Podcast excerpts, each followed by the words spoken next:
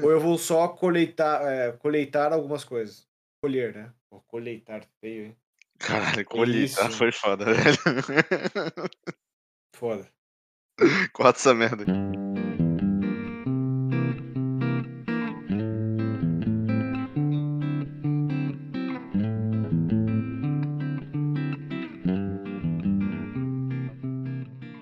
Você quer começar falando, Marco? Eu quero. É, Não, mas é só uma nota, né? Eu tava escutando os outros podcasts, porque eu sou esse cara, né? Eu escuto os podcasts, eu escuto áudio de WhatsApp e tal, pra ver o quanto de merda eu falei. E sim, eu falei merda, né? E daí eu só queria corrigir, é, pra quem tá acompanhando desde o início, cara, que eu falei sobre sonoridade. E não é sonoridade, é sonoridade, seu idiota. Obrigado. Aonde que você falou, cara? Eu falei no Fouse, isso, eu falei. Acho que eu falei no Fouse, eu acho. Uhum. É. Eu nem percebi. Móveis Coloniais de Aracaju. É, eu falei, é isso, é essa, é essa daí também, né? De Aracaju, né? É, móveis de Aracaju. É, Móveis mas é o Coloniais de móveis. Aracaju foi muito bom, cara. Mas é o É, móveis. Não, mas isso faz parte da sua personalidade, cara. Esses errinhos que É. você dá aí. Chamar Pablo Vittar de Pablo Escobar também, um clássico. É. É, qual que foi outro que a gente riu pra caralho? Olivia Rodrigues. Olivia Rodrigues é um clássico. Fundindo Rodrigues com Olivia Rodrigo. É, que eu não conhecia essa pessoa, eu não conhecia a pessoa. Não, assim, só pra avisar os ouvintes, a gente não contratou o Marco pra ser alívio cômico. Não foi essa a intenção. Eu sou assim. É, isso Me acontece respeita. naturalmente. Me É respeita, eu sou, eu sou essa pessoa. Mas já que agora tá tudo certo, mais ou menos. Bom, eu sou Humberto e eu conheci Neil Young através do Caio, mas a primeira vez que eu ouvi falar dele, cara, foi lendo a biografia do Anthony Kiedis, do vocalista do Red Hot, no qual ele cita muito o Neil Young como influência, como um cara que é, ensinou ele a gostar de música e que influenciou ele desde criança, enfim, ele ouvindo os discos. E apesar de não ser um grande conhecedor do cara, eu acho que ele é um dos talvez músicos mais influentes aí. E hoje em dia, depois que a gente for entrar no álbum aí, vocês vão ver a quantidade de coisa que ele influenciou, a quantidade de sucesso que ele fez também na época, né? Galera mais nova não. Talvez nunca tenha ouvido falar dele, mas o cara é muito foda. Olá, meu nome é Marco Erzinger e quando eu tiver 76 anos eu quero estar no- fazendo o rolê ainda da música. Ponto. Que nem o Neil Young, no caso. E nem o Neil Young. Mas vamos lá, então. Dale, dale, É. dale, pessoal. Dale, dale, dale, dale, dale. Isso. Bem-vindos ao Entre Faixas. Estamos aqui num episódio especial, pra mim, pelo menos, porque finalmente a gente tá falando de Neil Young. E eu queria ter falado disso antes, mas tá foda, assim, porque eu particularmente não sabia e ainda não sei como é que tá a situação eh, de falar do artista, de usar a música dele, tipo, no Spotify, porque esse episódio vai pro Spotify também. Então, eu não sei como é que fica é, usar trechos de música. Eu acho que não dá nada, porque o episódio. O podcast Long May You Young, que eu recomendo pra caralho se você gosta de Neil Young. Já fazendo propaganda aqui pra, pra eles. Mas é um podcast em inglês, eles são americanos e eles falam de todos os álbuns do Neil Young. Eles estão agora. Eles estão no 74 episódio, estão falando sobre Hitchhiker. E eles falaram sobre praticamente tudo, sim, do que teve antes, exceto alguns álbuns que não são exclusivamente do Neil Young, mas eles quebram essa regra às vezes. E, bem, a gente finalmente está falando sobre esse grande artista que, cara, eu, eu pessoalmente conheci do nada. Eu, particularmente, conheci Neil Young meio que do nada, salvo engano, salvo engano, eu acho que é essa a história. Mas eu tava na faculdade e acho que eu tava, porra, numa badzeira, assim, tava um período ruim da, da vida, foi em 2014, eu acho. E foi num período bad, assim, basicamente. Ah, aquele que- 2014, hein? Ah, aquele 2014, Foi fatídico. foda mesmo. Eu sei que eu, tipo, eu cheguei a pesquisar, tipo, músicas tristes para escutar. Ai, e daí eu achei alguma lista que tinha as músicas mais tristes de todos os tempos, assim. E entre elas estava uma desse álbum, que se chama The Needle and the Damage Done. Um- Aí, beleza, tinha feito uma playlist no, no YouTube, que, que eu acho que na época eu não usava Spotify ainda. é, tinha feito uma playlist no YouTube pra escutar essas músicas tristes que eu, porra, particularmente a partir dela eu conheci muita coisa boa. Inclusive Warren Zevon, que a gente vai falar também num futuro, não sei se tão próximo, mas a gente vai. É... Mas sei que, cara, escutando essas músicas que estavam ali, conheci bastante coisa. E uma delas foi Neil Young, e essa música que vinha desse álbum. Só que Harvest não é o primeiro álbum do, do Young. Aí você me pergunta, tá, mas por que que você foi começar a escutar, tipo, Neil Young a partir do quarto álbum? Qual que é o sentido? Eu, particularmente, acho que faz todo sentido. E acho que muita gente começou a escutar ele dali pra trás ou dali pra frente, porque foi um álbum de muito sucesso. Então, já vi histórias de gente comentando que na época, assim, nos anos 70, com certeza absoluta, qualquer loja de vinil que você fosse, você encontrava uma cópia de Harvest. Tipo, com certeza. Usada ou nova, sempre tinha. Era aquela coisa que é. É que nem hoje em dia você ir na, em loja de usados e você encontrar uma cópia de. é, Double Fantasy. Deixa eu ver só se é isso mesmo. Ou de você ir numa loja que vende vinis novos e se eu achar Olivia, Olivia Rodrigo. Sim. E. É, é Double Fantasy. Que é o álbum que o John Lennon tava. Sim, sim, nu lá, né? Não. Não é É esse? o, álbum que, é o álbum que o cara que matou ele lá, o Mark David Ah, Chapman, pode tava crer. segurando na mão quando ele quando matou o John Lennon. Entendi. E lançou poucos dias antes dele ser assassinado. É... Enfim. Hoje em dia você vai nessas lojas de vinil, você encontra muitas, muitas cópias disso, eu não sei porquê. É, é esse, X The Boss, do Mick Jagger, e um outro do, do Rolling Stones, que tem a capa toda colorida. E Dirty Work, do Rolling Stones, que tem uma capa horrorosa, assim. Foi dali que o Restart surgiu, assim, com certeza. É, eu acho que faz todo sentido começar daqui, embora eu também ache que se você quiser começar do primeiro também faz talvez até mais sentido, porque você vai acompanhando a mudança de som, mas como é um álbum um pouco mais comerciável, ou comercial, é, é mais fácil você absorver ele e depois partir pro resto, que às vezes é um pouco mais de nicho, um pouco mais específico, um pouco mais estranho também. Mas, enfim, esse é Harvest. Falem, amigos. Mas acho, mas acho que assim, não tem, não tem regra por onde você começar a escutar o. Por mais que ele tenha uma discografia imensa, assim, né? É, eu acho que não tem regra por onde começar a escutar e tudo mais, assim, sabe? É o, é o que chegou primeiro por, pra você, o que, o que te cativou mais e tal. Acho que não tem. Sabe? Mas é que às vezes eu acho que você pode pegar uma. Que a gente falou do One Hot Minute. Você perguntou pro Humberto se você lhe recomendaria sim. começar por ele. Tipo, tem álbum que não é representativo da banda. Ou então, tipo, é um álbum assim, caraca, sei lá, vai pegar. Porra, Lou Reed, Metal Machine Music. Não dá, tá ligado? Pra recomendar isso pro, pra quem for, for querer ouvir. Porque é só barulho de, de coisa quebrando e, cara, distorção e coisa pra lá. E não é representativo do que ele fez no resto da carreira dele, assim. Ou então, enfim. Isso eu acho que vale mais Ó. pra artistas que tem, tipo, 200 álbuns, assim. Mas tem coisa que Mas- não dá, assim. Mas é esse rolê de das pessoas não ler o título da, da, da matéria, entende? Tipo, tem que entrar mais a fundo. Não, não é um- só uma coisa que define uma pessoa ou um artista ou alguma coisa assim, sabe? Mas hoje em dia é difícil, né, cara? A galera mal escuta álbum, eles escutam é, mais pois playlist ou música específica. Então, É, é, mas interesse de é- cada um. Vai- Como? Não, eu digo que cada um vai do interesse de cada um, né? Tipo, você não precisa Sim, sim. ir a fundo sempre também na parada, né? É, tipo assim, é, é mais uma recomendação minha, assim. De, eu, Uhum, eu isso, conhecendo isso. o Neil Young, tipo, diria assim, cara, eu acho que vale a pena você começar por ele. Porque ele tem um pouco de muitas coisas que ele fez antes e algumas coisas que ele não retornou depois da carreira, mas, cara, ele é um álbum amigável, digamos assim. Eu acho que é- essa é uma palavra que define bem.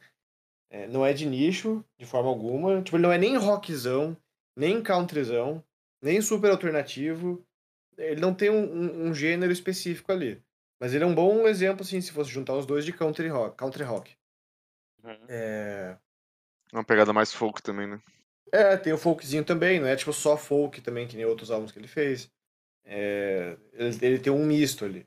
De outros álbuns que ele, que ele fez também anteriormente. E inclusive isso Oh. foi uma crítica para algumas pessoas na época. Mas depois a gente entra nisso. Então, pra quem não conhece Neil Young, e, porra, nome difícil de falar em português, né? Porque É que se você não faz aquele Neil Young, você sai tudo errado, assim. Sai Neil Young. O Sai, jovem Neil. enfim, o Jovem Neil. E só fazendo uma, um, um- breve parênteses aqui, não sei se você vai lembrar. Tá Hum. ligado o filme do Scott Pilgrim? Sim, Lembra de um dos caras da banda? A talvez. bandinha dele que ele tinha? Um, um Aham. dos nome- um dos caras da banda, o nome dele é Young Neil. Ah, Ah, pô. era, o- era o Road lá, né? Era o Road, eu Sim. acho. Sim. Esse filme é muito bom. E é, acho que ele- uma das várias referências que eles colocam ali. Mas é, o Jovem Neil é um músico canadense. E apesar de você achar que ele pode ser americano, ele é o canadense mais americano de todos. Porque ele praticamente desde pequeno já foi morar nos Estados Unidos. Ele toca música desde pequeno. E ele é um cara que. Ele não é tão popular. É, Quem conhece e gosta é muito centrado nele. E ele tem um catálogo muito extenso. Muito, muito extenso. Ele solta música até hoje, inclusive teve álbum ano passado. É, tá tendo inúmeros outros lançamentos de. Cara, show ao vivo. Álbum que nunca foi lançado, eles estão lançando agora. agora. É, enfim, o, o catálogo ao vivo dele, assim, de arquivo, né?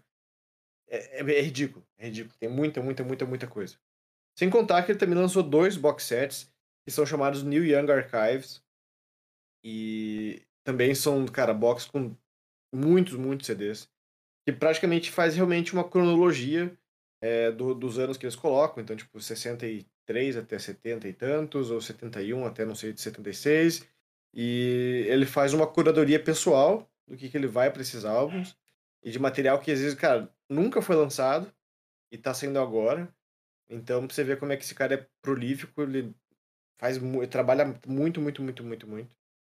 Mas voltando aí pros anos 70, que foi também a época de maior sucesso dele, ele já tinha lançado três álbuns antes, de, antes desse.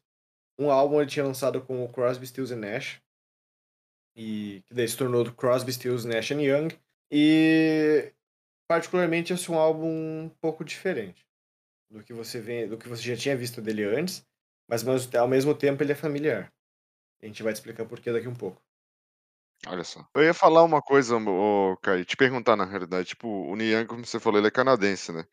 E ele pode ser considerado um, um- o gênero musical dele como rock?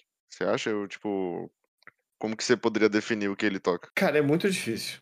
Pois é, essa é uma parada que eu acho que não tem uma conclusão, né? Assim. Porque ele tem álbuns que são 100% rock, ele tem álbuns que Sim. são 100% country, ele tem álbuns que são 100% folk. E ele tem até álbum eletrônico, pra você ter uma noção. Tipo, Olha só. synthwavezão, assim. É... Mas no geral eu, eu colocaria ele como folk. Se eu fosse tipo, Ah, ter como que me limitar. Porque o Eu ia folk às vezes perguntar- tem o folk mais pesado, às vezes tem o folk mais calminho, o rock normalmente ele é mais. Não, porque eu ia perguntar da questão de, de relevância é, como ele músico do Canadá, entendeu? Porque a gente não, não ouve falar muito de músicos do Canadá, né? Tipo, no mainstream geral, com exceção do Justin Bieber, sei lá. Mas eu acho que talvez ele, tenha, ele seja o maior representante, assim, né? O mais famoso, pelo menos, canadense. Eu não consigo lembrar de ninguém, assim, de cabeça. O Justin Bieber ou o Neil Young? Justin Bieber. Não, eu tive que jogar uma galera aqui. Tem bastante gente, na verdade. Conta aí. Eu não conheço Mas é porque a maioria, a maioria foi pros Estados Unidos, daí você não sabe tanto dif- diferenciar. né? Ah, entendi. Mas entendi. tem, ó, tem Brian Adams, tem Johnny Mitchell, tem Leonard Cohen, tem Alanis Ah, é Morissette, verdade. O Leonard Drake. Cohen é canadense. Alanis. Celine Dion, Shania Twain, The Weeknd. O, o The Weeknd é canadense? Aparentemente sim. Caralho, então cancela tudo que eu falei. Então eu tô maluco. Porra, eu não fazia ideia. Ah, não tem muita gente, cara. Michael Bublé, Avril Lavigne. Ah, é? Avril Lavigne é canadense? cara? Não é possível, porra. É mesmo? Meu Deus, velho. Nem eu sabia que tinha tanta gente, na real. Caralho. Não, maluco do céu. Eu tô abismado, juro pra vocês. Então eu só falei merda. Perdão, amigos. Mas, é- mas sei lá, eu, eu fui pego meio de surpresa aí com essa. Eu não sabia que tinha tanto canadense fazendo sucesso, mas é como você falou, sabe? Eu acho que o cara fica tanto tempo ali nos Estados Unidos que você acaba associando uma coisa a outra e. Ah, esse cara é americano, sabe? Mas, cara, até chegar nesse álbum, apesar de ele ser o mais popular, não foi por acaso. Eu acho que ele deu tão certo. É, o Neil Young passou por muita coisa, assim, nesses quatro álbuns que ele teve. Né, o primeiro que ele soltou, ele fazia primeiro parte da banda chamada Buffalo Springfield. E nessa banda ele tava com outro cara chamado Stephen Stills, que é um puta guitarrista também. É... E juntos eles tocavam nessa banda, assim, não dava tão certo, assim, eles não se batiam tão bem. Mas era uma banda canadense-americana. A maior parte das músicas eram escritas pelo Neil Young e pelo, pelo Stills, né? Mas eles não foram, tipo, super sucesso dos anos 60, assim. E eles acabaram em 2000 e, em 2000, em 68. Em 69, o Neil Young saiu da banda pela quinta vez e ele decidiu ter uma carreira solo. Lançou o álbum homônimo Neil Young de 69. Depois disso, ele lançou outro álbum em 69. Ele conseguiu uma banda. Ele basicamente roubou uma banda de, de um outro grupo. Ele chegou para os caras e falou que gostou muito deles tocando e basicamente transformou eles em outra banda. Demitiu uns caras, colocou outros e trans... aí que saiu Crazy Horse. É... Quando a gente chegar nesse outro álbum, a gente conta a história um pouco mais detalhadamente. Mas eis que o Crazy Horse tocou em 69, tocou em algumas músicas em 70, no próximo álbum, que é o After the Gold Rush, e começou a dar merda. Por quê? Porque um dos caras que era mais afim com o Neil Young, que era mais amigão dele, que era mais parceiro, que, que ele mais se conectou musicalmente e também por amizade, foi o Danny Whitten. E esse cara desenvolveu um hábito de usar muita droga, heroína na época, e outras coisas mais também, imagino. E ele começou a, a se acabar. Então, quando chegou After the Gold Rush, que é o álbum depois do Everybody Knows This Is Nowhere, é, ele já não estava tão em condição de tocar direito, sabe? A banda tocou só em algumas músicas, ficou meio que um, é, um misto de a banda toca em algumas e eles chamam outras pessoas para outras músicas. Isso acontece bastante ao longo da carreira dele. Mas em 1972, o Danny Whitten, Danny Whitten ele tá muito, muito mal. Ele não consegue, tipo, tocar em shows. Ele participa dos estúdios, do, das gravações de estúdio, ele não consegue tocar, não consegue fazer nada. E o Neil Young dá para ele 150 dólares e fala: volta para Los Angeles. Ele demite o cara da banda. No outro dia que ele faz isso, o cara morre de overdose. Caralho, velho. Que história, mano. Né? pesado pra caralho. Isso derrubou o cara, assim, porque do Crazy Horse, assim, ele, ele se dava muito bem. Muito, uhum. muito bem. É, e meio que, puta, cara, como é que você faz daí, né? Pra você continuar assim. Será que você continua com os, com os outros caras? Você vai, não vai? Meio que a banda acabou porque o cara morreu e ficou meio que nesse limbo, assim, né? É... Nesse meio tempo, o Neil Young lançou uma coletânea para um filme que ele fez, que eu particularmente não vi, porque falam muito mal dos filmes dele. Mas o próximo álbum de estúdio foi o Harvest. E ele estava em Nashville indo gravar um, um, indo gravar um episódio do Johnny Cash Show. E chegam para ele, o Elliot Mazer, que é o produtor, fala assim: pô, você não quer gravar aqui em Nashville? E Nashville, para quem não sabe, é, o, é a capital mundial do country. Country. Então, porra, praticamente todos os caras que você conhece, tipo de Johnny Cash até Taylor Swift, passaram Elvis por Nashville. também. É. Elvis. É, porra, é, uma, é a capital da música, eles falam, mas e a cultura lá é muito forte. E o cara convidou o Neil Young para gravar um novo álbum. É... E o Neil Young, tipo, topou no mesmo dia, praticamente. Ele tentou conven... achou que ia precisar convencer ele, mas no mesmo dia ele já conseguiu. E na mesma noite eles estavam gravando.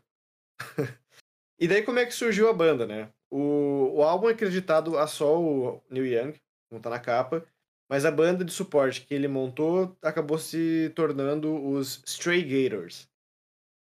Essa banda era composta por Neil Young, né, que é ele mesmo, tocando vários instrumentos. Você tem Ben Keith na pedal steel guitar, Jack Nietzsche, Tim Drummond tocando baixo e Kenny Buttrey tocando bateria. Essa era a banda. E mais outras várias pessoas que também participaram de uma, como suporte, no caso. Então tinha James Taylor tocando banjo.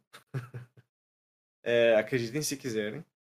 Tinha David Crosby, Stephen Stills e Graham Nash, que eles são do Crosby, Stills e Nash Young, que tinham gravado o álbum dois anos antes. Eles gravam backing vocals A Linda Ronstadt também está participando. E a Orquestra Sinfônica de Londres. Tá em... Pois é, tá em duas, duas faixas. Duas faixas. Uhum. Então, tipo, cara, tá... não é mais a banda que era antes. É... Mudou muita coisa. E basicamente, com toda essa galera, assim, porra, muito profissional, o, o Jack Nietzsche, pra vocês terem uma noção. Tá, na época ele fazia trilha sonora para filme.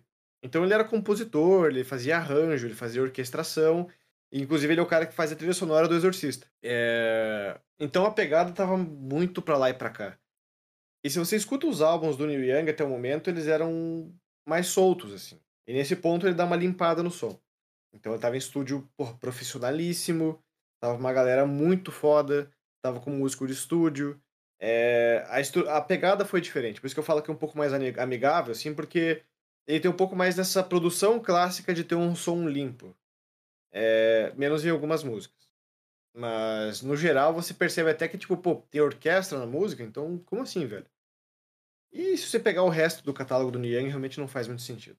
Ok, e o que, que você acha que teve de influência aí de outros músicos nesse álbum, assim, tipo, de, do Neil Young, tanto do Neil Young como do restante aí do, desse pessoal que você tá falando, tipo, nessa época, quem é que influenciava eles, o som deles? Cara, nessa época especificamente, para esse álbum, com certeza foi, tipo, músicos de country. Certo. Dylan, né? Com certeza, né? Tipo, não tem dúvida, assim, porque até pra ele mudar o som dele, fazer uma produção mais limpa, sabe? Tipo, limpa eu digo no sentido, assim, de você não pegar na, nenhuma nota errada, sabe? Eles Sim. tocam aquilo, assim, e, cara, o som tá, tá translúcido, assim. Então ele, ele puxa muita influência, tipo, de gente que que é do country. Até pela Linda Ronstadt também, ela é uma, uma artista de country, que ela faz backing vocal nas músicas. O, os músicos desse álbum, a, os que tocam, assim, da, os Stray Gators, são de country. Então, ele só que, o, claro que o Neg tem essa tendência de puxar pro rock. É... Então ele não consegue ficar 100% num gênero só. É que eu pesquisei aqui, né, e aí apareceu várias, várias pessoas, né vários artistas. E aí eu vou citar alguns aqui, eu quero saber se você concorda se acha que não. Bob Dylan, Rolling Stones, Beatles, Johnny Cash, Elvis Presley e mais uma galera aqui que eu não conheço tanto. uh, Rolling Stones eu não sei se é tão ali, mas Beatles acho que é inevitável, porque ainda estava próximo. É, apesar do som também não ser do mesmo gênero, eu não colocaria no mesmo, no mesmo saco. Johnny uhum. Cash e Elvis Presley, por, ser por serem de Nashville ali, eu acho que com certeza absoluta. E qual foi o primeiro que você falou? Bob Dylan. Eu, eu Bob Dylan é folk, né? É. Inclusive tem uma treta numa música aí que a gente vai chegar lá que envolve o Bob Dylan. Olha só. Então a gente pode entrar no faixa a faixa aí. Já vamos Bora. saber, eu quero, eu quero saber qual é essa treta.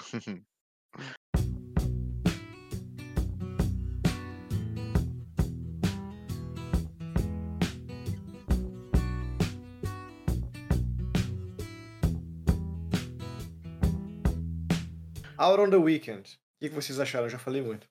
Cara, eu quando eu comecei a escutar esse álbum, eu vou, eu, tipo, eu peguei ele para escutar e quando começou essa música, eu já tive uma mudança do que eu tava esperando. Porque para mim essa música ela tem uma pegada mais country assim, um pouco mais folk também. E eu achava que eu ia escutar um pouco mais coisas parecidas com Heart of Gold, por exemplo, que é a música que eu mais conhecia do, do Neil Young desse álbum, sabe? E foi uma surpresa bem positiva, porque eu acho que tudo nela funciona muito bem, sabe? Tipo, aquela gaitinha no fundo, a bateria, o... a forma dele cantar também, eu acho que é, é bem serena, né? Digamos assim. Uhum. E, enfim, eu acho que é uma maneira bem boa de abrir o álbum. Ela, ela apresenta bem o que, que a gente vai estar tá por vir, sabe? Tipo, deixa começa a montar ali o background do, do que tá por vir, então, e pra mim, cara, é, é bem boa.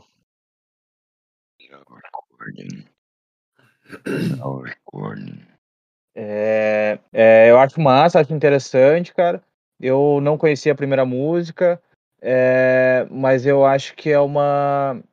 Sei lá, eu acho que eles flertam com uma, uma experimentação country, assim. Eu acho eu achei massa isso, assim, sabe? É... Uhum. Eu, eu, eu discordo com você ali que ah, pela primeira música você sabe já o que, que vem pela frente. Eu, eu meio que discordo, porque eu acho que ele vai para vários outros lugares, assim, também, dentro do, do country, sabe? Dentro do folk, dentro do, sabe? Tipo. Sim. É, mas eu achei, eu achei bem interessante, eu, eu gostei pra caralho da, da, da gaita, assim, pra caralho mesmo. É, e era uma coisa que eu meio esperava já, assim, tipo, não, não foi, tipo, quando entrou a gaita, não foi caralho, como assim tem uma gaita, entende? Não foi assim, mas é, eu meio que Mas era uma gaita calminha, né? É tipo gaita. É tipo, era. É.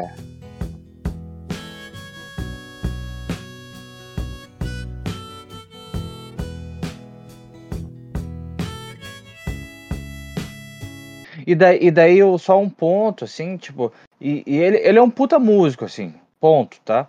Mas ele, ele não canta tão bem assim. Mas ele, pro, pro, pro que ele tá querendo entregar, essa é a minha opinião, tá? É, mas porque ele tá querendo entregar, eu acho que fecha muito bem a conta, assim, sabe? Tipo. Não, tem uma história que um, que um cara fala pra ele.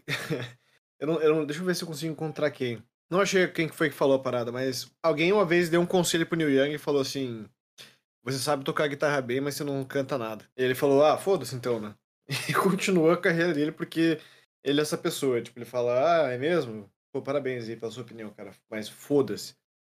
E realmente, não canta pra caralho, assim. Mas é, eu acho que a, a voz dele ser tão diferente assim é o que, cara, é o que distingue ele, sabe?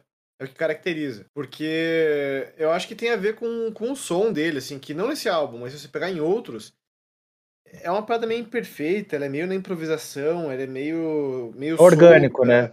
É, meio largado, às vezes, assim. Esse é o estilo dele, às vezes, de fazer as, as coisas. Tipo, ele também não é um, um, cara que tem treinamento clássico. Ele sabe tocar, mas ele não sabe tocar escala. Ele toca meio que no. Diz ele que toca do jeito que ele toca e não sabe como, mas ele sabe tocar, mas ele não sabe tocar escala, não sabe pentatônica. Talvez tenha aprendido com o tempo, né? Tipo, você vai pegando uhum. esse tipo de coisa. Ou até, tipo, aprende a parada sem saber o que, que é, sem saber a teoria, né? Mas ele não é um cara técnico, assim. De... Ele não é um Steve Vai, não é um Frank Zappa. E tá é... tudo bem. Tá tudo bem. Né, tipo, eu acho que ele entrega, ele faz o rolê dele e, e fechou, assim, sabe? Não, claro que a, a, né, claro, se você tiver um embasamento teórico maravilhoso, assim, né, ótimo, mas não quer dizer que você tem embasamento teórico, você vai tocar pra caralho, entende? Tipo, e, e né, não sei. Então, e ele tá vendo dele. E ele tá vendo dele há, sei lá, quanto tempo. Quanto tempo que é, Caio? Desde 69? Faz 50 e. Não. Mas é, tá ligado? Porra, é ah, faz, 60, faz 60 anos aí que ele tá na. É. Nativa, tá ligado? Tipo, porra, do caralho isso. Do caralho. E, né, claro que hoje em dia ele deve, ele deve saber, né, com esse. Com todo esse tempo aí, ele deve ter aprendido coisas, com certeza, né? Mas é, tipo, ele não é um cara que tem uma, uma porra, uma técnica fodida. Mas ele. Porra, ele sabe fazer alguma coisa, entendeu? Música é isso. Música não é só técnica. Assim como a gente encontra certeza, professores de música que, porra, tocam pra caralho, sim, tecnicamente, mas não são bons artistas, né? Ou que nem com professores certeza. que sabem muito de cinema e sabem ensinar, sabe? Pô, sabem é, ensinar um Spielberg, né? Um jovem Spielberg a ser um cineasta bom, mas eles mesmos não conseguem, sabe? Tipo, técnica não é, não é criatividade, não é Com certeza. artística. Se música fosse só técnica, tinha muita coisa aí que não faria sucesso. Pronto. Deixa É aberto. fato. Não, Inclusive Neil e- Young. Não, e sem contar que, tipo, o lance, o lance da técnica, assim, ah, daí o cara sabe pra caralho a teoria. Então, e, e aplicar isso na- no instrumento, assim. Então eu vou tocar pra caralho, porque eu quero mostrar que eu, eu toco pra caralho, sabe? Tipo, e daí a música não fica orgânica, né? fica, fica um negócio mecânico, fica um negócio. Claro, não sempre, né? Mas é. Sei lá, pra mim a conta não fecha, assim, sabe? É. É, não sei, pra, não, não me pega, não me prende, assim, tipo, sei lá, desculpa os metaleiros aí, mas, tipo, a solo de, de guitarra de metal, assim, sabe? Ah, beleza, o cara toca pra caralho, o cara é virtuoso pra caralho, beleza, show. Mas não, não me atrai nada nisso, assim, direito, assim. Não tô, claro, não tô generalizando tudo, assim, tal, deve ter alguma coisa que é tal, é, que vai me tocar, mas, assim, a grande maioria das coisas que eu conheço, não, tá ligado? Tipo, e o cara toca pra caralho. É, e tipo, se você pegar algumas músicas, uh, mais, é, mais antigas que essa, assim, inclusive, tipo, ele não. Porra, não tem um. Vou dizer. Ele tem solos de uma nota só. Uma nota. Para mim, essa introdução é muito, muito boa. A gente sempre fala isso, né? Aliás, a gente sempre fala quando acontece. Mas tem alguns álbuns que eles acertam muito na, na introdução, né? Como é que eles começam e tal. E esse é um álbum que ele vai te carregando também, né? Ele começa só com uma bateriazinha muito suave. Até a gaita, que nem o Marco falou, não é uma gaita típica, assim. Nem típica, talvez, de, de folk, assim, que ela não é agressiva, ela é muito. Muito retinha, tipo. E ela vai, assim, pois tem um tempo até ele começar a falar que ele quer arrumar as coisas dele, comprar uma picape e ir pra Los Angeles, sabe?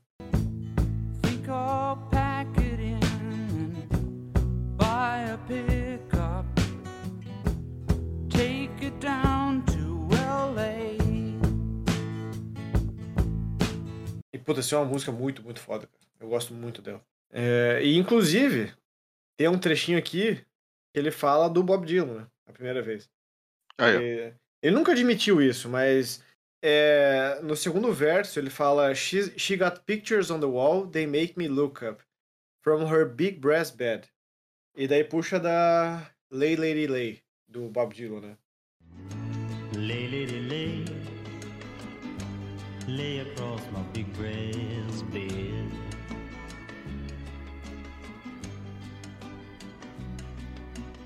E eles têm uma similaridade, né? Porque os dois cantam mal, no sentido tradicional da coisa, né? E os dois puxam pro folk.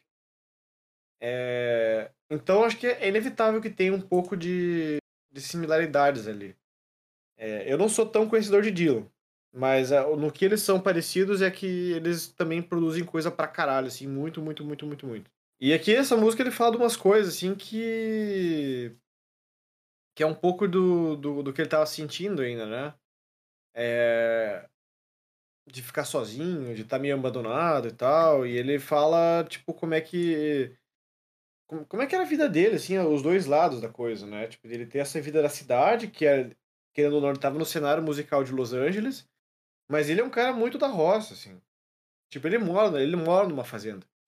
Até hoje. E o, e o rolê dele é esse, sabe? Tipo, na pandemia ele tava fazendo show é, da, da, casa dele, assim. Ele pegava um iPad, gravava ele tocando, assim.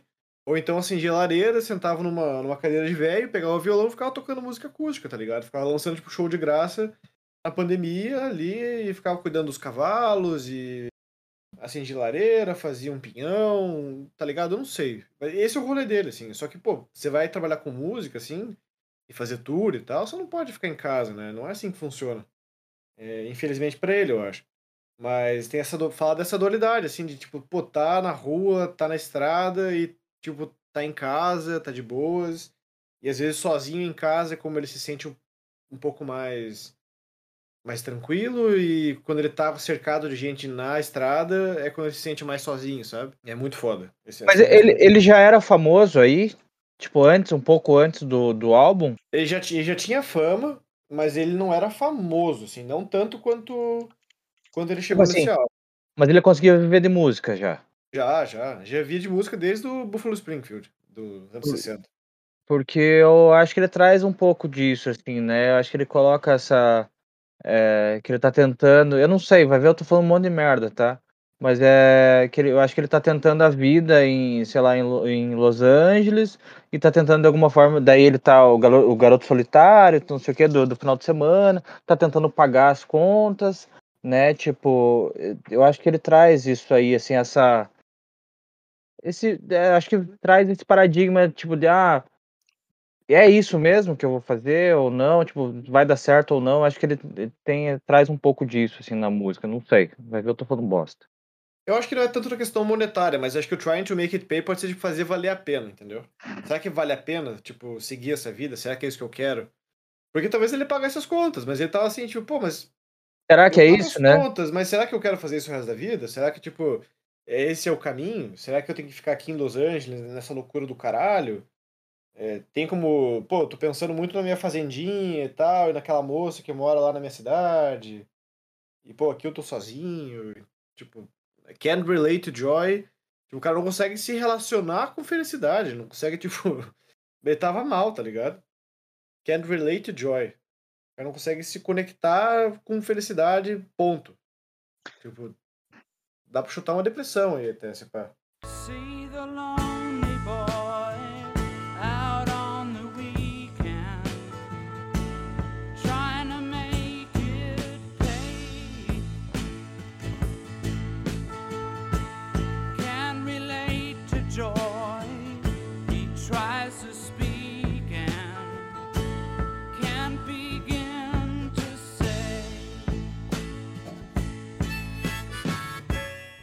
Pois é, mas aí eu acho que vem todo do contexto das perdas que ele teve, né? Como, como você já falou.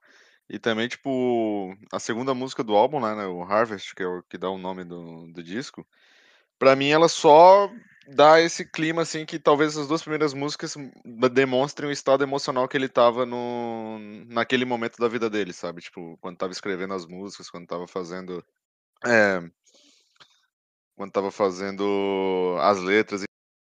Porque, tipo assim, ela tem uma, um ritmozinho ali folk e tal, uma parada mais calma, mais talvez melancólica, mais triste, né? E assim, pra mim, meio que dá uma impressão que ele tá mostrando, assim, tipo, tentando descrever o que, que ele tá sentindo depois de, de ter passado por todas essas tragédias, sabe? Tipo, de ter perdido essa galera e de e de estar tentando continuar a vida e se, se fazendo esses questionamentos aí que vocês trouxeram, sabe? Tipo de, ah, será que vale mesmo? Será que é isso? E, enfim, tentando expressar um pouco isso. É, eu concordo. Eu acho que ele explica também que ele tinha se machucado nessa época. Ele tinha machucado a coluna. Ele teve que operar. Então ele não conseguia tocar direito, não conseguia andar direito, ele ficava meio sozinhão e tal. E um período da- das gravações, assim, ele meio que teve que ficar sentado, assim. O- alguns shows que ele fez, ele fez o dia inteiro sentado, que ele não conseguia ficar de pé. É, quatro horas por dia só era o máximo que ele conseguia, e olha lá, e tava devagar, tava ruim. Então, imagine como é que deve ser também, né? Tipo, além de ter perdido o amigo, você também tá tudo meio fudido ali, não consegue, tipo, andar, não consegue tocar direito. Às vezes quer, porra, pegar a guitarra e, porra, plugar no, no amplificador e botar um overdrive ali, mas você não consegue, falta energia pra isso. E o que, que você faz? Tipo, porra, então vou falar do que eu tô vivendo agora, que eu tô esse, esse momento de solidão, que esse momento de de estar meio tipo impossibilitado de fazer as coisas.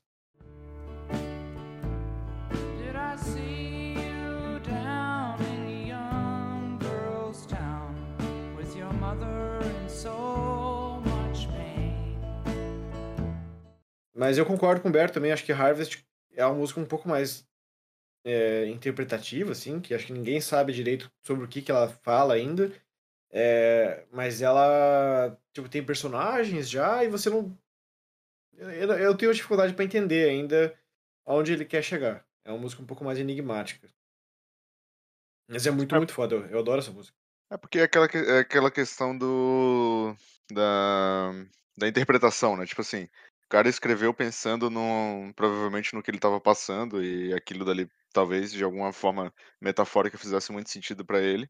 E a gente, como ouvinte, a gente pode ter essa interpretação pelo background que a gente falou aqui, da, da história, enfim, ou é, sobre alguma coisa da nossa vida, né? E ter uma interpretação totalmente diferente, uma, uma relação com a música totalmente diferente do que a, a que ele teve, né? E eu acho muito massa que essa música tenha sido escolhida para dar o nome do álbum, digamos assim. Eu acho que não tem, não é à toa, sabe? Eu acho que ela é tão representativa nesse ponto que Pra mim, depois de saber toda essa história, faz muito sentido o álbum se chamar Harvest também. Uhum. Não sei se vocês concordam. Não, concordo 100%, cara. É, esse, é que nem eu falei, essa música é um pouco difícil de, de sacar 100% ali. Se lê as interpretações, elas fazem um tanto de sentido, mas tem algumas frases ali pra mim, cara, que que puta mata assim a pau, sabe? É, o New York tem dessas, assim, às vezes ele tem a música em si pode ter vários várias estrofes ali que não falam nada ou são ok, mas tem tipo duas ou três assim que cara mata a pau assim de uma forma que que velho Dá na alma. fica pensando na, na, naquilo assim por muito tempo depois. é verdade. A música não pensando. Fala aí, Marcos, você odiou a música. Não, não, eu, eu, a minha, minha, eu não achei nada demais. Essa, ela é boa, assim, mas tipo, não, é, não me prendeu tanto essa música. E daí a Harvest Moon que ele vai lançar lá em, é em 90 e poucos, né? 92. 92. É, talvez seja outra proposta e tal, mas eu acho que é uma música, porra, muito melhor, assim, muito melhor. É, mas os álbuns são. é, O Harvest Moon, teoricamente, é uma continuação do, do Harvest, né? Sim, sim, sim, sim, mas eu não, é, é, não sei, Tipo, mas como, é, como álbum, não só como música, assim, mas é, isso foi intencional, assim. Foi, tipo, ele trouxe, inclusive, a mesma banda. Uhum. Mas eu acho Eu- que Harvest, a Harvest Moon eu acho bem, bem melhor. A música, pelo menos. Eu não escutei o álbum, eu não escutei tudo o álbum. É, eu não, não sei, as duas são muito, muito boas, eu fico meio, meio na dúvida, assim. Well, I see you give more than I can take. Well, I only harvest some. As the days fly past, will we lose our grasp or fuse it in the sun? O terceiro verso, ele, quando ele fala Will I see you give more than I can take? Will I only harvest some? As the days fly past, we will lose our grasp or fuse it in the sun. É é muito foda, cara. Esse verso é do caralho, assim. Puta, é muito, muito, muito foda. Porque eu tava falando isso ontem, inclusive. Eu tava num bar e tal, a gente entrou nesse papo sobre relacionamento, assim, que a gente nunca sabe o que, que vai acontecer, né? Sim. Tipo, a, a gente vai ficando mais velho e felizmente um pouco mais mais Experiente. decidido de saber o que, que a gente quer da, da vida, o que a gente quer de um relacionamento, que pessoa que a gente quer. Mas isso dificulta ainda, né? Porque daí você fica mais exigente e, tipo, fica mais complicado. E daí, teoricamente, você vai se relacionar menos em quantidade. E, felizmente, mais em qualidade. É, mas ainda assim é difícil você saber quem é quem, sabe? Como é que você se relaciona com as pessoas. Você não tem como pedir pra mandar currículo, né? É, em relacionamento. Às vezes tem que se envolver e depois que você se envolve, a merda já tá feita e, e aí? Aí que você vai descobrindo as coisas. Daí, tipo, exige uma ma- maturidade absurda pra você. É... Porra, decidir se é isso mesmo, se não é. É lidar com a situação, né? Lidar com- Basicamente. Hum. Você não, não conhece a pessoa até você estar com ela, né? Viver com Aham. ela até certo ponto. E daí ele, ele, ele traz isso, né? Tipo, eu vou ver você trazer mais do que consigo receber, ou eu vou só colher alguma parte. É, conforme os dias voam, a gente vai perder a, no- a nossa grasp, seria. A gente vai perder o rumo, né? Vai perder essa. O rumo, né? Grasp é tipo. É a pegada, né? É a pegada. Uhum. A gente vai perder o rumo, vai perder essa pegada? Ou a gente vai, tipo, se fundir no sol? Será que a gente vai se amar muito ou será que vai ser um relacionamento, sabe, fraco? Será que a gente, porra, você vai trazer muito mais amor do que eu consigo receber, do que eu espero até? Ou, tipo, eu só vou conseguir colher um pouquinho? Eu acho que todo mundo já entrou num relacionamento que parece que não, não tem uma conexão tão forte às vezes. E você sabe que você não tá recebendo tudo que aquela pessoa tem pra entregar. Mas E- é, é um egoístão do caralho, né? Desculpa, Caio, egoístão do caralho aí. E o que que ele tá entregando, entende? Ah, beleza, entregou uma música massa. Mas e o que mais, New Young? É isso, esse é meu questionamento pra ele, cara. Ah, ele, ele trouxe, ele trouxe a pergunta, né? Não trouxe a resposta. E é isso, né, cara? Tipo, será que a gente vai, com, com, com o tempo, a gente vai se afastar ou com o tempo a gente vai se unir cada vez mais e vai se fundir, sabe? Tipo, eu acho isso muito do caralho, assim, tipo, ele chega, tipo, antes do último refrão, assim, puta, naquela hora exata, tipo, do clímax da música. E musicalmente, assim, de- em termos de musicalidade, ritmo, assim, ela não é muito uau, né? Cheia de coisas, mas eu gosto muito da, da letra dela, assim. a linha- Contextualmente, ela é. é, o vocal dele também, puta, bem, bem, bem melancólico, né? Essa- Não. Pra caralho, assim. Eu consigo me imaginar, sei lá, dirigindo, ouvindo essa música, tá ligado? Assim, tipo, um dia triste e pensando na vida. Tipo aqueles filmes de road, road trip, tá ligado? Que o cara Uhum. tá, porra, caralho, o que eu faço da minha vida? E tá, tá tocando essa música. Mas se, se fundir com o sol é uma, é uma, é uma, boa, uma boa frase mesmo. E daí na próxima música ele muda completamente, né? Essa é polêmica, hein? Hum. É. Essa eu tô vendo que vai, vai dar o que falar. Vou deixar Marco vocês Alfa aí. Vai lá, Marco, começa.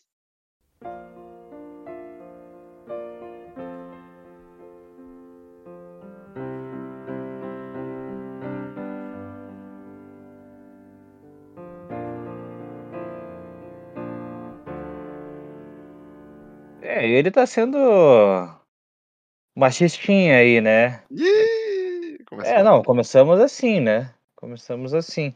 É, cara, não, não, mas eu quero falar sobre a música, na real. Eu quero falar sobre a sonoridade ou sonoridade. Eu já me corrigi aqui. E a sonoridade, novamente. Eu, a música é legal também, assim. Eu acho que ela cumpre o papel dela. É, mas é daí, daí veio as cordas, né? Veio a parte do, da orquestração e tudo mais, assim. Que eu É achei bem do- massa colocar. Isso, exato. A primeira que ele traz isso, né? É, eu achei bem interessante isso, assim, mas eu esperava um pouquinho mais das cordas. assim. Eu achei que podia ter um, um outro desenvolvimento, talvez. Mas você esperava mais em que sentido? Mas eu, é, tipo, as cordas, achei que as cordas ficaram muito no seguro, assim, sabe?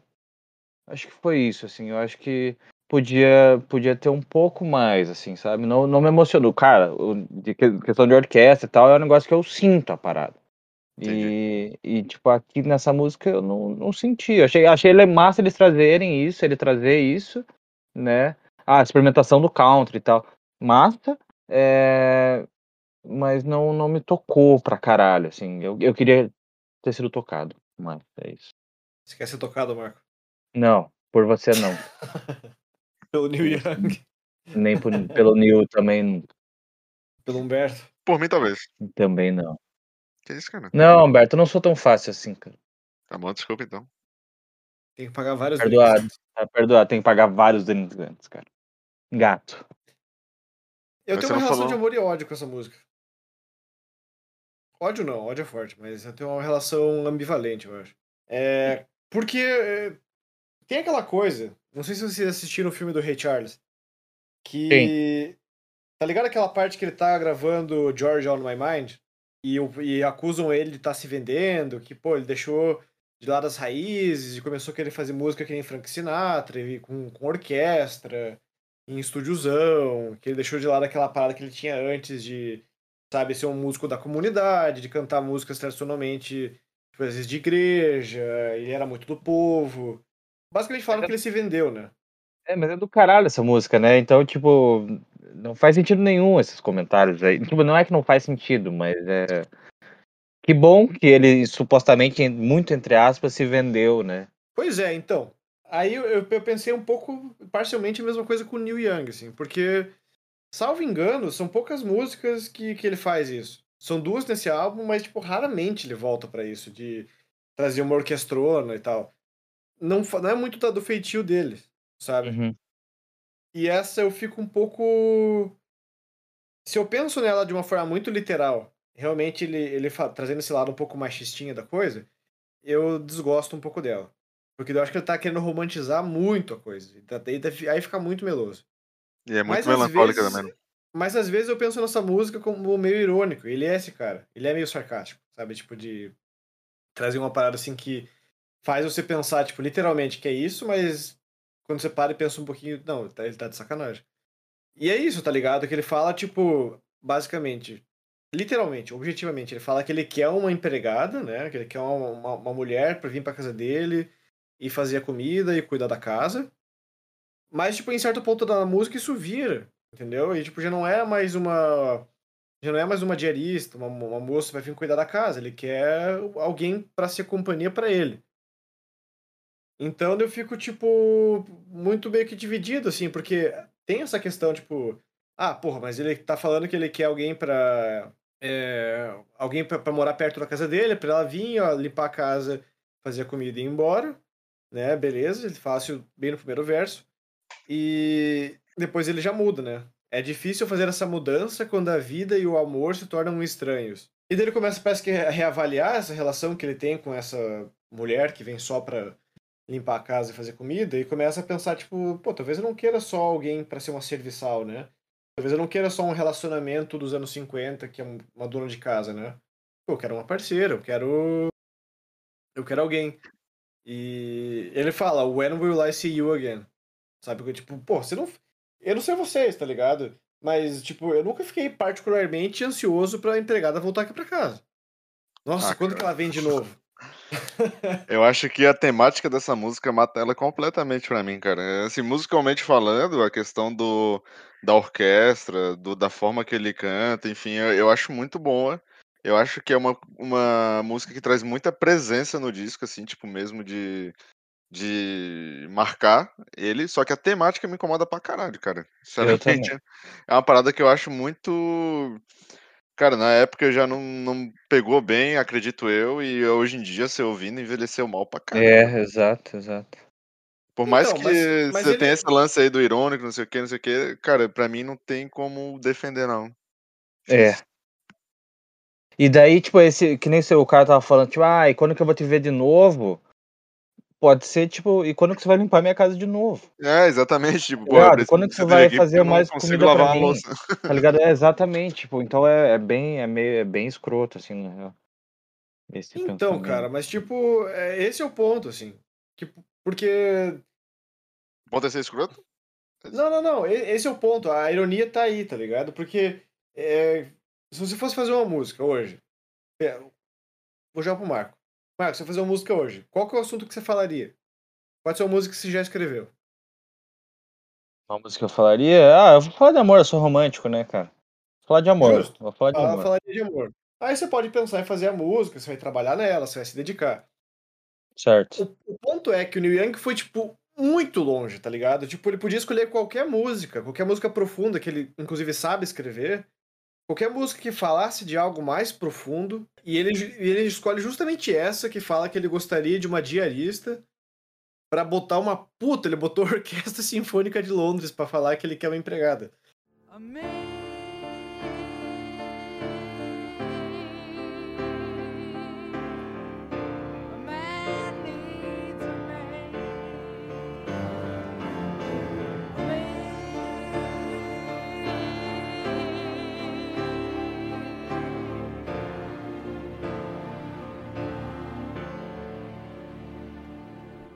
Exatamente. A temática que fode a parada, né? É isso, entendeu? Tipo, é, acho que essa é a ironia da coisa. Porque, tipo, ele, ele. A não ser que ele fosse o cara mais escroto do mundo, ou o cara mais sem noção, ele faria isso, algo com essa intenção. Mas quando, quando eu acho que ele, ele, ele coloca essa, esse filtro muito, muito, muito intenso, né? Tipo, da, da orquestra, eu acho que daí que você começa a enxergar um pouco as nuances por trás do que ele tá querendo dizer. Então, tipo, eu acho que até um fluxo de consciência a, a música, porque ele começa falando que ele realmente quer alguém só pra fazer coisas pontuais, e isso realmente tipo, você pensa, porra, que merda. Só que depois ele, ele começa a reavaliar isso, ele começa a pensar, tipo, não, acho que na real eu quero um amor, né? Porque isso não é o bastante, tipo, isso não é só. Mas você tá Isso ligado não que é- tá uma coisa ligada à outra, né? No contexto da música? O quê? Tipo, ah, é, uma coisa tá ligada à outra. Tipo, ah, eu não quero um amor, mas eu quero alguém. Eu preciso de alguém pra, sei lá, lavar as coisas e limpar a casa. É, mas isso que, minha isso que eu tô falando. Depois ele volta, ele, ele, ele volta a pensar, ele precisa de um amor, não é que ele não precisa. Ele começa Mas, falando é, que ele mas, não é, quer. E tá- depois mas ele, aí ele- tá, tá uma coisa ligada na outra, na- no contexto da música. Entendeu? Mas eu, eu, eu não sei se Tipo tipo, assim, é a metáfora mais feliz de todas. Ok, É, então, eu- é exatamente, é isso o meu ponto. Pode ser que não tenha sido a real intenção dele, mas pra mim, quando eu, no contexto que você falou, me dá a intenção no seguinte, tipo, ah, é, eu quero só uma empregada, e você, porra, não, mas eu preciso de amor também, então eu preciso de uma empregada e de amor. É pra isso que me pegou. É, mas daí eu acho que ele, ele esquece empregado. Quando ele começa a pensar em amor, ele começa a pensar, tipo, não, não é, não é empregado. Tipo, um homem precisa disso, É, mas aí, ó, ele. tá- pronto. Não, ele precisa disso, mas ele precisa de outras coisas mais também, sabe? E essa ansiedade pra ela voltar é, é o que talvez mostre que é mais profundo do que só uma necessidade pontual, sabe? E daí, Ele se tá, apaixona. aí Desculpa, desculpa. não se apaixona pela empregada. É, entendeu? Tipo, dele se apaixona pela, pela pessoa porque ela faz um monte de coisa pra ele. Porra, Isso. isso, é. eu não sei se é isso. Eu não sei se é isso. E Mas eu e acho daí- que ele, chega num ponto assim, vamos, vamos mudar, vamos modernizar então a, a metáfora. Sabe, tipo, você sai de um relacionamento agora. Daí você pensa, pô, agora eu vou meter o louco. Não quero mais relacionamento, quero transar pra caralho. Certo? E vamos dizer que você tá objetificando outras pessoas pra colocá-las numa mera função de sexo. Não, não de limpar a casa, né? Isso seria tipo a gente modernizar pra 2022 essa mesma coisa. você tá, tipo, muito pensando demais no relacionamento, objetificando mais e, e pensando numa função muito específica, sabe? E às vezes não é isso, entendeu? Às vezes depois que você sai com um monte de gente sai, e, e, e tem várias microconexões é, superficiais, aí você vê que, tipo, pô, cara, não, não é a mesma coisa, né? Tipo, acho que eu, eu acho que eu quero um relacionamento. Só que isso, claro, é um processo que demora às vezes meses, anos, não sei. Que você começa pensando em necessidades pontuais, tipo, eu preciso me satisfazer sexualmente. Isso acho que vale para mulheres e homens, né? É, mas chega um ponto que você fala, pô, cara, mas uma companhia seria legal, né? Um parceiro de vida seria legal. E não quer dizer que você, tipo, se apaixonou pela empregada, literalmente. É só que você tá pensando que, tipo, alguma das pessoas que passou pela sua vida talvez poderia ter sido seu amor. Mas você tratou aquela relação de uma forma muito superficial e morreu. É, ok, eu entendo a interpretação, mas sei lá, eu como ouvinte não consigo chegar nessa conclusão. Tudo bem. Sei lá, a gente, a gente passa pano nas coisas, assim, sabe? Tipo, pra falar, não, não, não foi bem assim, sabe? Tipo, se você olhar por outro, por outro, por outro lado, tal, talvez você enxergue outra coisa, não sei o que, não sei o que, mas eu acho que não, não fecha muita conta, pra mim não fecha. Mas o Bob Dylan gostou. Ele falou que, o- que o arranjo da música, a orquestração foi foda pra caralho. Que é uma das favoritas da vida dele. O, o Neil Young respondeu às acusações.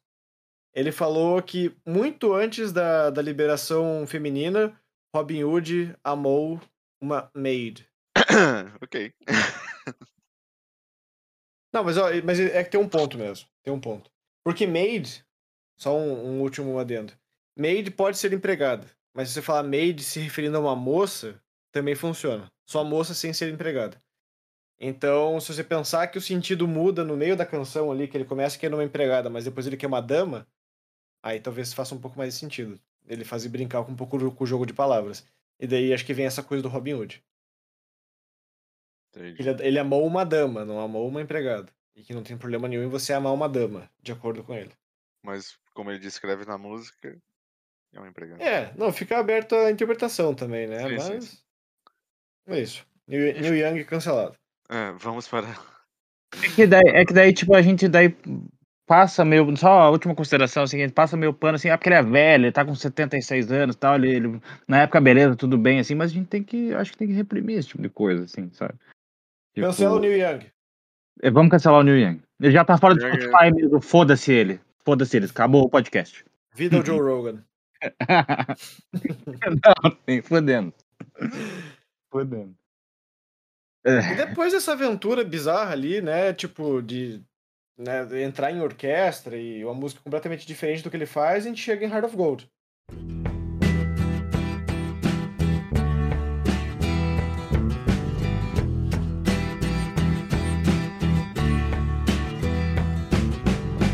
Pica. Eu já vi gente falando assim, tipo, é, não sei o quê, porque não é Neil Young de verdade, que essa música é muito comercial, não sei o quê, bebê.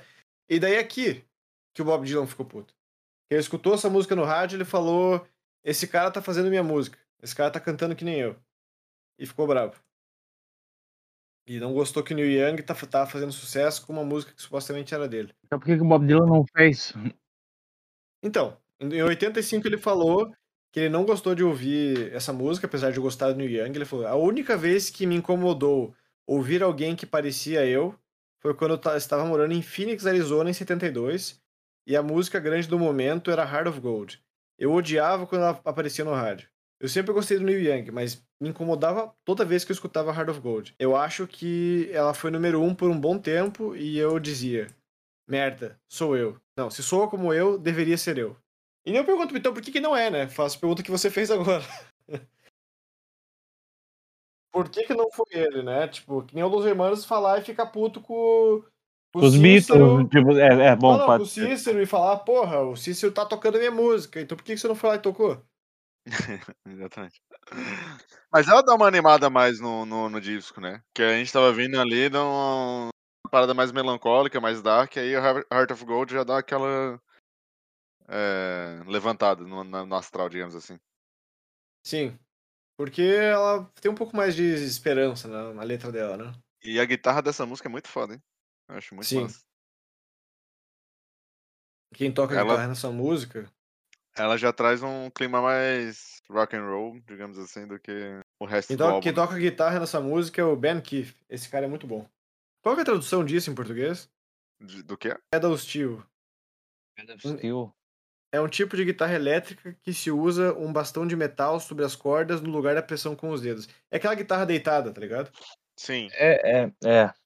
É. Puta, como que é o nome disso? É, acho que é pedal steel também em português. Keep me searching for a heart of gold, and I'm getting old. Keep me searching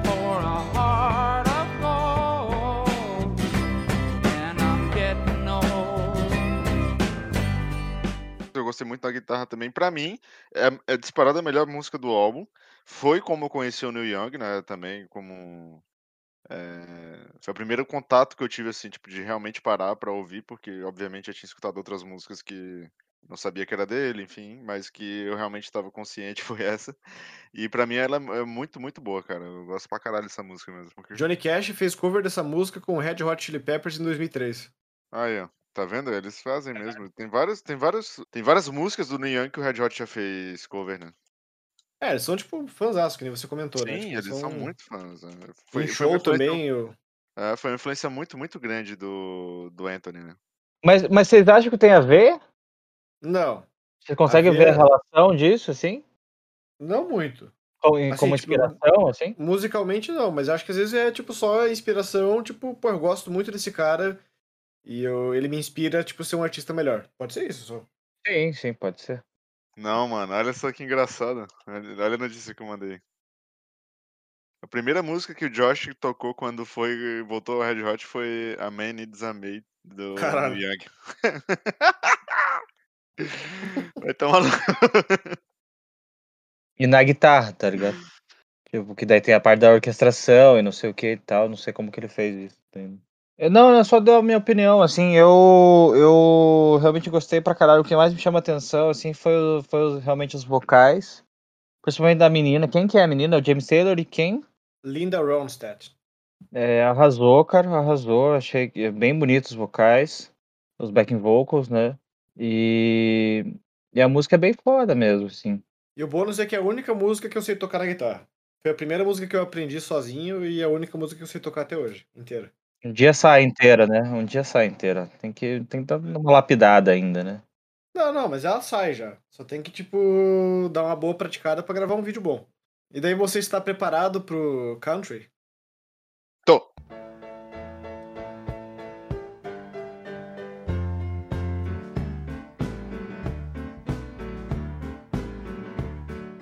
Eu gosto, eu não tenho muito o que falar sobre ela, assim, mas eu gosto muito da bateria dessa música. Pra caralho, assim. Puta, cara, eu acho ela divertida. É, não é tão profunda quanto as outras, assim, mas a bateria é tudo quebrado, tipo.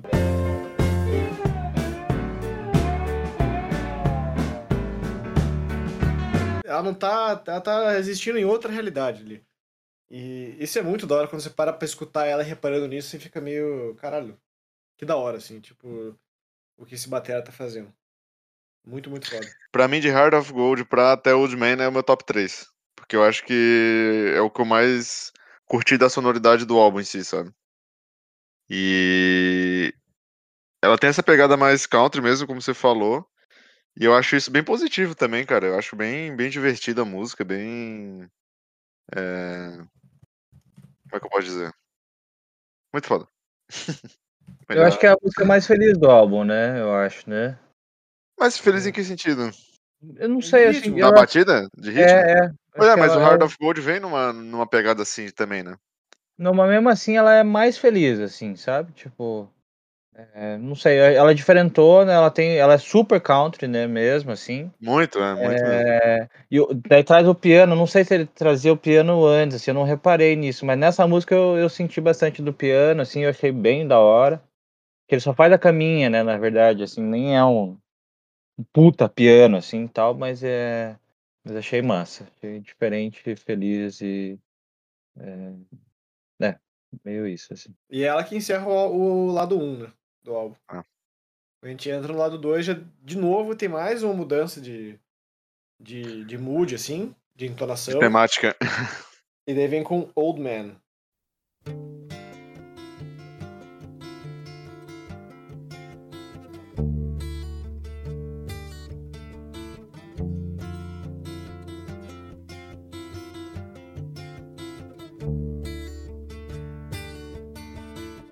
Essa música também é foda pra Cara, caralho. essa música é muito, muito boa também, né?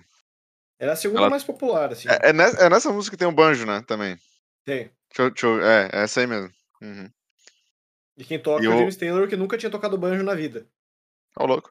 É. A melodia dela é muito bonita, né, cara? E eu acho que ela mistura um pouco do country com o folk e talvez ali um pouco do rock também, mas eu acho que ela é uma grande mistura, assim. Eu não consigo definir qual que é o, o gênero dessa música em específico, tá ligado? Porque eu acho que ela dá uma misturada ali e brinca com todo mundo. É, essa eu também acho que ela fica entre country e folk ali. Talvez um pouco mais pro folk, porque ela não tem aquelas coisinhas do country, assim, tipo, de ser muito. Iha! Sim, Ela é um pouco mais in- introspectiva e atmosférica. olha lá, tudo lá fora. Foles. Neil Young tocando Foles. Sabia, Marco, que o Neil Young já fez um cover de Force? Aham, eu já vi já. Bem interessante mesmo. Mas é o velho homem aí, cara, tem uma introdução muito, muito, muito massa. Ele tem, traz de novo os slides, né, e tal. Eu achei bem, bem interessante mesmo, assim, a música. Neil Young nunca fez covers do cara. Não, eu tenho certeza disso, não, Humberto. Eu imaginei que era uma piada, né? Eu não ri, mas eu achei que era uma piada. Desculpa, amigo. É que você falou tão sério que eu achei que você tinha, que você tinha acreditado, cara.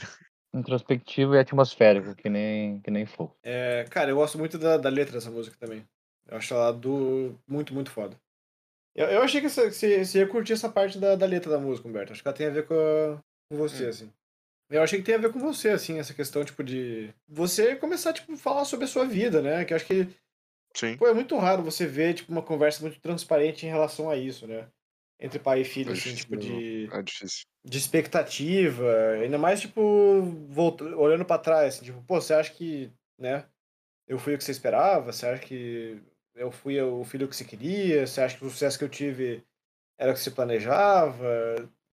É difícil ter esse, essa conversa, né, cara? E acho que isso é meio que universal pra todo mundo, assim, mas mais pra alguns do que pra outros, assim. Porque é, é foda, né? Cada um segue seu caminho, cada um decide o que, o que acaba fazendo da vida. É, e às vezes, tipo, porra, nossos pais, sei lá, queriam outras coisas pra gente, queriam, porra, é, tinham planos diferentes e tal. E ele fala, né, tipo, pô, eu sou muito como você, como você era. Oh man,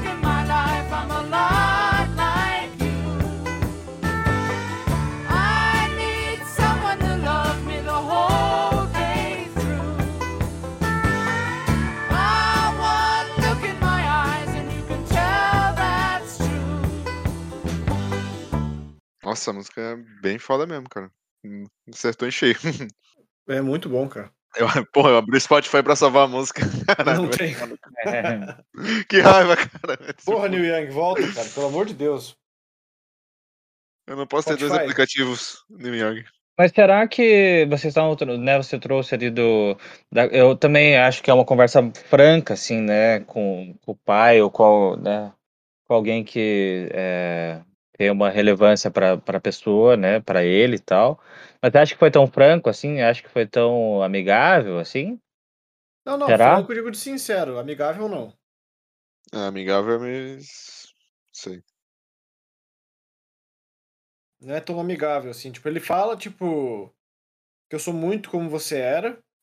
E, e fala, tipo, de querer alguém que. Querer, querer alguém pra amar, alguém que pra amar ele. E acho que daí tem uma conexão também com a Man Needs a Maid, né? Ele precisar de alguém pra, pra amar ele. Ele tá sozinho na primeira música.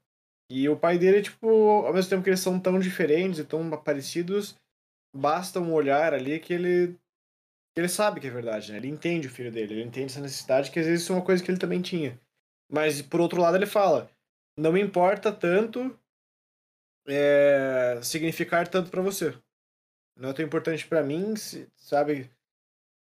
Doesn't mean that much to me, to mean that much to you. É muito bom também, cara. É muito foda. Essa música é pica, hein? E, cara, I've been first and last, look at how the time goes past.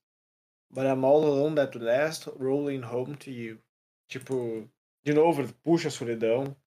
É, que ele já, te, já, já teve baixos e altos. E... Mas, ironicamente, essa música ele não escreveu pro pai dele. Ele escreveu pra um cara que morava na fazenda dele. E inspirou essa música. Eu não entendi. Um homem que morava na fazenda dele? É, pro, pro caseiro. Ah, é um tá, velho, tá. entendeu? Entendi, entendi, entendi, entendi. É porque E- eles usam muito isso, old man, pra se referir a pessoas mais velhas, né? Tipo, como a gente. A gente não usa tanto velho, né? Tipo, ah, aquele velho lá. Esse velho. É, a gente não usa tanto, mas lá, no, lá fora é bem comum, né? Old man. Uhum. Mas ele tem uma relação legal, assim? O pai dele deve estar morto já, né? Imagino, né? Eu acho que sim, né? Senão o pai dele vai estar com 100 anos. Com cento e poucos anos, né? É, O pai dele morreu em 2005. ah, foi bem até. Mas eles. é, o pai dele se separou da mãe dele, né? Não, foi, não criou o Neil Young desde pequeno. É, Mas eles, até onde eu sei, eles tinham uma relação boa. Eu tô olhando a, bio- a biografia dele agora, Shake. E. Daí eu vou chegar lá ainda. Porque, porque eu acho que desde, desde essa época aí, acho que desde sempre, assim, isso é um negócio que eu quero trazer depois também. É, é difícil para os pais, assim, porque esse lance que você falou, do- dos pais criam uma expectativa no, no filho, assim, eles botam uma caralhada de coisa, assim, que não necessariamente é o que o filho quer ser, tá ligado? Tipo. Uhum. E daí, no, no, no, no, no caso do Neil Young, o Neil Young foi pro lado da música e tal. E daí tem todo aquele mito do, do músico drogado e não sei o que, não sei o que, não vai a lugar nenhum, não vai dar certo essa porra e tal. Mas, tá ligado? Tipo, no final das contas, deu. Pra caralho, certo? É, tem que ter dado, né? Não, eu imagino que sim, né? Eu imagino que sim. Deu certo. Eu É, confio. É que eu não sei, é, é, daí por isso que eu queria perguntar, assim, eu não sei qual que é a relação, como que é o Neil Young hoje, assim, como que é ele em questão família, assim, sabe? Não, o pai dele escreveu um livro sobre ele. Ele escreveu um livro chamado Neil and Me. Caralho, imagina você escrever um, um livro sobre seu filho, cara. Que maluquice. É, bizarro, né? Tipo, teu filho é famoso, vou escrever um livro pros fãs Não, do e Imagina se seu pai. Caio, escrevesse um livro sobre você, cara. Você teria coragem de ler essa porra, sei lá? Não, Acho eu teria bizarro. coragem porque eu não fujo de briga, né? Mas, Mas, ah, é, você já tá dizendo que vai comprar uma briga, né? mas eu já, mas eu, eu não sei se eu gostaria do que teria sido escrito, assim. Pois é. Acho que é, isso é foda.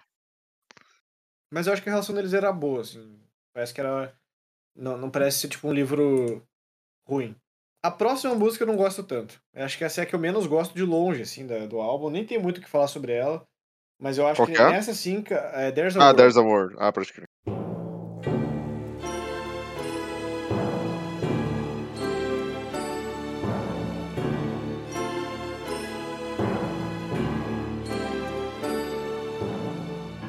Puta, cara, eu acho que essa música, essa sim se passa pra caralho. assim. Nossa. Essa é a outra que tem orquestra, né, de Londres. Né? Sim. Sim.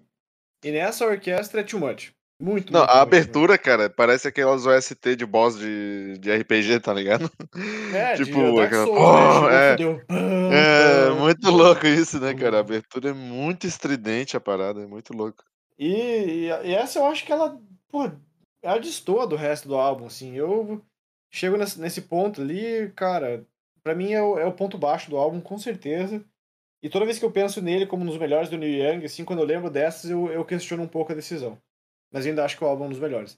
Mas Porque ela, essa não, mas música- essa música tá na, tipo, nos, nos hits dele, digamos assim, nas Não, mais não, não. famosas? Não, né? Ah, tá. Muito, é, a maioria das pessoas critica ela justamente por. Say too much. É. Entendi. É o Neil que Young Dark, né? O Neil Young mais gótico, assim, né? É, mas eu acho interessante, as cordas eu acho interessante, assim, eu acho que. Mas, é, mas assim, realmente não é uma música que me, me pegou, assim, com certeza não. E daí, parafraseando o- Long May You Young, eles falaram que parece música da Disney. Ah, exatamente, cara. Me lembrou Kingdom Hearts. Essa porra. que, ele, que ela O- a começa abertura, meio obviamente, épica, né? assim, É. e daí, tipo, o personagem vai falar assim: There's a world you're living in. No one else has your part. E depois ela volta, vai, tem a, a ponte, daí.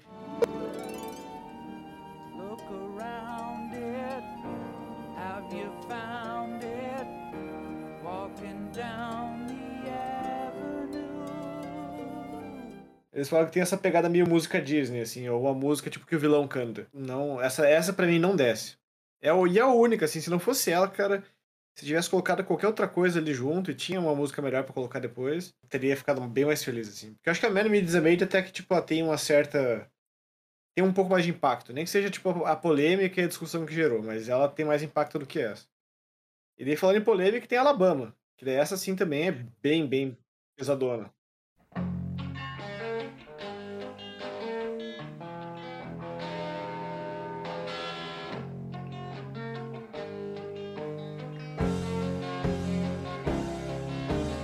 Nossa, essa tem. Eu leio umas paradas que tem treta real, né, com essa música, né, galera? Uhum. Conta aí, Humberto. Ah, o, o- o que eu li aqui é porque ele, na época, ele fez várias. é uma é crítica, né? O estado do, Ela é do bem Alabama, né? Durante o. Durante as letras da música, né? E aí, segundo as minhas fontes, né? É, ele aqui fala que ele ataca o estado do Alabama, seus costumes e discursos, discursos sobre a situação política retrógrada da região, fortemente reconhecido como racista. É, com Young gritando na cara de todos que Alabama tem um peso enorme nos ombros e que isso é, está quebrando suas costas. E, enfim, cara, é bem corajoso da parte dele, né? Ainda mais naquela época. E acredito eu que seja bem real. Não, não, não seja, não sou um historiador nem nada, mas acredito que é uma, uma parada bem real também. É, tipo, o Alabama foi um estado do sul, né? Só pra Uhum. esclarecer. E o sul, cara, que como a gente sabe, que foi um- um- o palco de muita, muito drama racial, né? É, eles foram contra aquela. Como é que se diz? Como é que é aquele evento lá que tinha os estados votando se as pessoas podiam ser livres ou não? Como é que é o nome disso, cara? Ah, os direitos civis. É, os direitos civis, exatamente. Eles foram contra, né? Então, tipo, co- como alguns outros estados do sul, assim, tipo, foi um estado que também foi muito criticado. E tem outra música do álbum anterior a esse, que é o Southern Man, que ele também critica esse homem do sul, né? E ele faz muita alusão a racismo, ele faz muita alusão à escravidão. E, e aqui ele tá, tipo, descendo o cacete, né? Ele não, ele não, não mede palavras pra falar da, do estado, assim. Oh.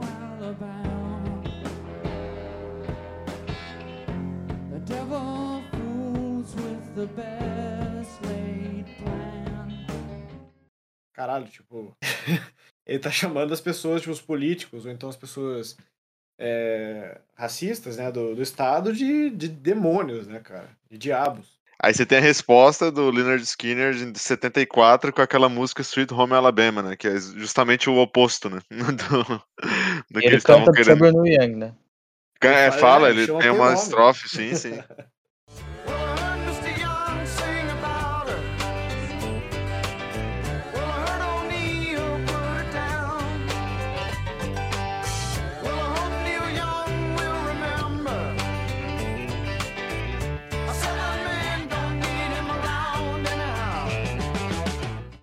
ali eles criaram uma rixa, né?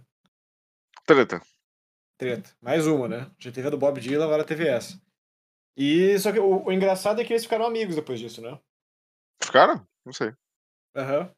O, o Neil Young já usou camisa do Linha de Esquerda em show, tipo, eles fizeram amizade, o Neil Young pediu desculpas, ele fala que, que ele se arrepende das palavras que ele usou, assim, ele falou que ele foi... Mas que ele tava certo. É, ele falou que ele realmente mereceu o que o líder, de esquerda falou e que ele não gosta do que ele falou, que ele falou que ele foi muito acusatório, que, sabe, foi muito no calor do momento, muito no sentimento ali, não pensou muito no que ele estava escrevendo. Não sei até que ponto que ele, que ele sabe, pediu desculpas por, porque sim, ou não sei. Mas ele tem um ponto, isso é inegável, né? Tipo, porque não teve tanta, tanta crítica em relação a isso. Mas eu já escutei, tipo, essa música, inclusive, quando eu tava trabalhando nos Estados Unidos. Eu tava, tipo, de pedreiro lá, uma das minhas aventuras. Não lembro se eu mencionei isso em outro episódio, talvez. Não- E daí teve um dia que eu tava assim, pô, tra- trampando lá, não sei o quê, daí eu comecei a escutar um solozinho de guitarra e pau. Quando fui ver, era um cara escutando Southern Man. Ah, No... o cara tava colocando um tijolo na parede, assim, escutando essa música. daí Eu parei de trabalhar e fiquei escutando música até o final. Deu Parou de trabalhar. É. Mas é, e daí eles fizeram essa resposta, Sweet Home Alabama, que, porra, um- eu gosto da música, particularmente. Eu gosto do Leonard Skinner, não pra caralho, assim, mas. É, essa Pior que a música é bem- boa, né, cara? É, não, a música é bem legal. e, Porra, teve Guitar Hero, pô, ela é bem, icônica. Ela é mesmo. E- Bem mas é engraçado, mesmo. eles chamam o cara por nome quatro vezes, né? Ah, que eles queriam deixar a mensagem bem clara pra quem que era, né? Tava putaço, né, cara? Os caras Os caras sentiram mesmo. Os caras falam, "Ô, Uhum. Galvão. Fala, Tino. Sentiu.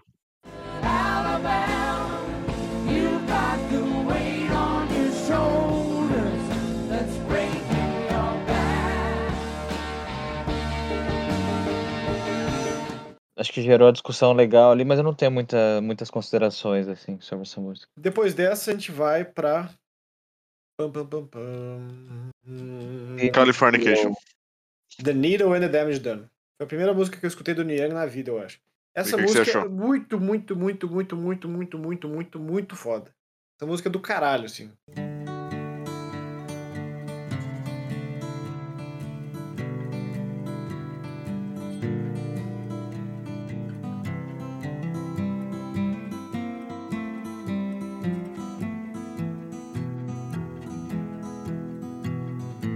Porra, cara, eu não. Eu até Explane. fico. Eu até fico Chorou. difícil de, de fazer um. Sentiu. É. Você vai chorar né, igual o Marco fez? Vai chorar? É, cara. Puta, ela é curtinha, tem dois minutos, cara. Mas ela é muito, muito, muito. Ela é triste pra caralho, sim. E foi dali que eu conheci ela, como eu, como eu comentei. Acústicozão é só guitarra e voz. E ela é- tem dois minutos, cara. Mas sabe aquela aquela coisa pontual, assim, tipo, acerta no ponto, velho? Sim. Tipo, é, é Tudo- triste na tudo medida perfeito, né? certa. Sim. Ela conta uma história. A melodia ajuda pra caralho também. A melodia ajuda pra caralho, ela tem um pouco de repetição, e mas não muito. Eu acho bem foda essa música, bem, bem, bem foda essa música. E a guitarra dela eu acho bem, bem interessante, assim. Ela tá no meu top 3, com certeza. E é uma, é uma puta homenagem, assim, né, mesmo, né? É, pra mim é, é- ele fala de outras músicas sobre o mesmo assunto, assim, tipo de perda e de, pra drogas, no, no caso. Sim. Mas eu acho que essa é a que pega mais, mais no calcanhar de Aquiles ali, cara. Que é a que mais. E ela é simples, né? Ela é simples. Em questão de produção, em questão de letra também. Eu acho que ela é simples, assim, e ela entrega um negócio muito foda mesmo, assim. Só que eu, eu acho que eu cometi um erro aqui, cara. Ih, fodeu. Falei que, ela, que ele gravou em homenagem ao cara que morreu, mas ele não tinha morrido ainda. Mas ele já tava, tipo, fudidaço. Tava previsto já. Tá previsto, assim. Foi meio que premonição, assim, a, a música. Mas aqui, mas aqui fala que ele gravou em homenagem aos dois amigos falecidos, acabei de ver aqui. Aonde? No lugar que eu tô olhando aqui. Manda o link aí. Deixa eu ver se é verdade isso, cara. Vai ver se Não, caiu mais uma fake news aí. Não, porque o Bruce Berry morreu em 73, cara. Morreu depois da música. O cara, o cara errou. Então o site tá O errado. site tá errado. O Tudo bem. Bruce Berry morreu em 73, e daí quando ele vai lá, ele grava Tonight's the Night. Mas o cara não tinha morrido ainda. Ele gravou Ela não tinha morrido, mas ele tava meio zumbizão já, né? O, o Neil Young já tava prevendo. 30 de janeiro, ele gravou de 72, de 71, aliás, e o cara morreu em 72, no dia 18 de novembro. Mas ele já tava mal, assim, já tava na época que o cara tava bem mal. Cara, ele fala ali, né, tipo, acho que eh, realmente não, não menciona a morte de ninguém exatamente, mas ele fala ali que, cara, a última linha da, a última estrofe da música inteira, mas cada drogado é como um sol se pondo.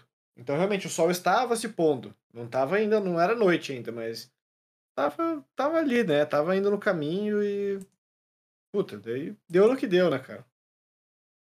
E. Drogas, não entrem nessa. Não entre nessa. Depende não das heroína, drogas. pelo menos. É, É principalmente heroína. heroína não pode. I sing the song because I love the man. I know that some of you don't understand. Milk blood to keep from running out. Mas ele, puta, cara, e, e são as pequenas coisas, assim, até porque a música também é pequena. Mas ele fala, I sing the song because I love the man. Puta, ele ama o homem, tá ligado? É, é- é essa coisa, assim, que tipo, porra, I, I love you. Quantas vezes a gente já escutou em música, mas. Nem sempre tem o mesmo peso. É, nem sempre tem o mesmo peso, é- não, parece que não vem do coração mesmo. Teve esse problema com droga, pesadão, assim. Mas acho que a gente Não, consegue imaginar que, que é Graças a Deus, difícil estar envolvido. Tipo, sei lá, você tem um irmão que tá assim, um amigo que tá assim. Porque você gosta do cara ainda, tá ligado? Tipo, uma hora ou outra você vai ser obrigado, tipo, porra, a afastar ele da sua vida, tipo, a negar dinheiro pra ele, a não fazer as coisas que ele quer. Mas você ama o cara ainda, tá ligado? Você gosta dele ainda. Tipo, o sentimento não muda, assim, no fim das contas. É... Então as pessoas não entendem. Às vezes as pessoas que vêm de fora falam assim, mano, sai, tá ligado? O cara vai entrar na sua casa, vai roubar suas coisas vai vender, tá ligado? Tipo, mas não, não, não tem muito o que, o que dizer, tá ligado? É- às vezes é um pouco que nem doença mental, assim. É difícil, é uma merda, é, é complicado pra lidar, é complicado pra tratar, é complicado pra conviver, mas às vezes a pessoa não tem culpa, e às vezes você, tipo, tá ali pela pessoa e você ama ela igual. E logo depois vem um troço assim, tipo, que ao mesmo tempo que ele tava sendo um pouco mais melódico, ele já puxa um, um tanto pra realidade que ele fala Milk blood to keep from running out. Que é você tirar sangue logo depois de você injetar e você guarda isso, porque depois que acaba a droga, você injeta o sangue de novo, porque tem um pouco de droga que te dá um barato. Caralho, você usar entre o período que vo- você comprar uma droga e a outra. Tipo, Puta que tá ligado? pariu, Tem um pouco de, de realidade drástica e um pouco de sentimento. É muito foda essa música, cara. Eu adoro. Nossa, cara. E, e talvez, é, que, nem, que nem a gente falou que o cara não tinha morrido ainda, que as pessoas não tinham morrido ainda, que estavam, né, é, indo nesse, nesse rumo aí e tal. Talvez seja uma forma de intervenção, assim, né? Tipo. De certa e- forma, não deixa dele de ser. pra, né? pra, pra- é, é, dele pros caras, assim, talvez, não sei. É, mas é muito louco, muito louco. Eu nunca vivi uma experiência dessa, assim, não sei. Espero que nunca viva, né? Ah, que Espero bom. que né? não, né? Esperamos que não.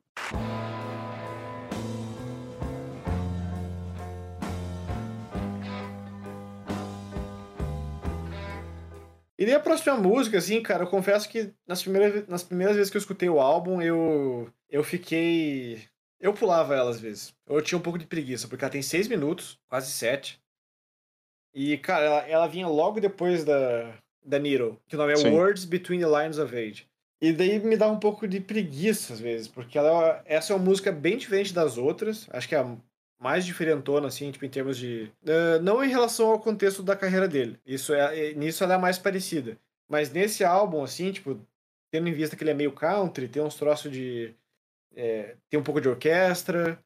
Essa ela já vai pro jam. Essa já vai pra um troço mais solto e puxa muito pro, pro estilo que ele toca em outros álbuns.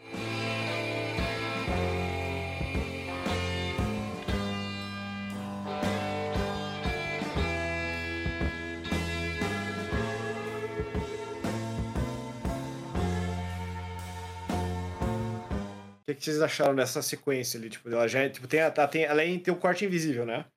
Que aí entra o aplauso e. Cara, eu, eu achei assim, eu achei a guitarra interessante também, sim, mas eu, eu concordo com você, eu não sei se era um bom. se- talvez ela é uma música muito longa, eu dispersei ela dela um pouco, assim, e não sei se ela seria. É, te ser a música sincero, pra não me pegou fechamento. muito. É, não me pegou muito também, não. Só aproveitando aí que o Marco tá falando, porque eu concordo também. Eu confesso que eu demorei pra gostar dela bastante. No começo eu também senti assim, falei, puta, cara, o ponto alto do álbum acabou de vir, tá ligado? Um dos pontos mais altos. E daí eles engatam uma música de dois minutos e outra de seis, assim, eu falo, porra. Aí dava um pouco de preguiça, confesso. Mas hoje eu gosto dela pra caralho. Assim, depois que você vai escutando, escutando, escutando, escutando, ela- ela é grower. Ela vai crescendo em você, mas de primeira ela não pega mesmo. É, então acho que é- talvez seja isso mesmo a questão. Porque pra mim também não, não me pegou muito, não. Ali eu Porque já ela meio tem uma que. pegada mais de jam, ela para no meio e daí começa um instrumentalzão e vai e volta e vai pra lugares. Mas depois, assim, é- mas o, o conteúdo dela é bom também, assim, tipo. Ela é um pouco mais psicodélica também. É, mas, ó, é, cara, não é uma maneira ruim de fechar o álbum, mas faz sentido, assim. Talvez pudesse ter outra, outra ali, mas é, não, não acho que seja algo que tire da experiência, sabe? Assim, tipo. Ou prolongar a anterior, né? Um pouco. Não, É. não questão de letra, não questão de, de, de canto, assim, mas tipo, estender ela um pouquinho mais, talvez, assim, pra daí realmente, fazer uma. é, realmente fazer um fechamento e daí Aham. acabou por aqui. É, eu não sei, cara. Essa música, hoje em dia, eu, eu aprecio mais ela, assim. Eu consigo escutar até o final e gosto, assim. E eu acho que ela faz um pouco mais de sentido no contexto geral da coisa, assim. Porque ela é o último toque de, de diversidade que você encontra no álbum, assim, pra ser um pouco mais longa, ter um instrumental mais solto e não ter, tipo. Ah, não ter uma, uma estrutura tão fechadinha que nem as outras, sabe? Então, tipo, é mais. Vamos fazer um solo e vamos estender. Mas enfim, eu acho que não, não, não tenho tanto pra falar sobre ela, assim, exceto que quando você para, assim. Quando você. Demora um pouco, mas quando você finalmente tem essa, esse impulso de querer parar e escutar ela um pouco mais, com, com atenção, eu acho que você começa a apreciar ela melhor, assim.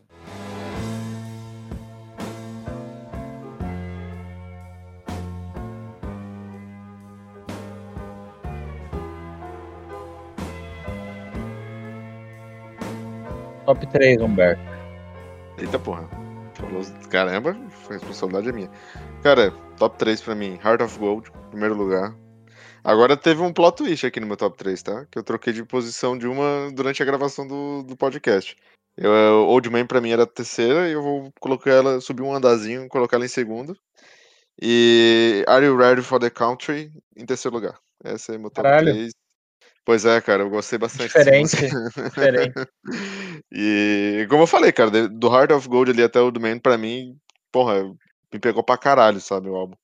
E eu gostei muito da experiência de escutar Neil Young assim, é, afinco agora, né? Tipo, essa última, esses últimos dias aí foi o que eu mais escutei de longe.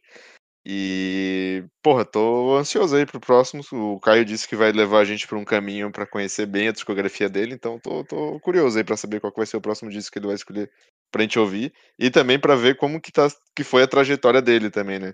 Como músico, o que, que ele experimentou mais nos outros discos dele. É isso.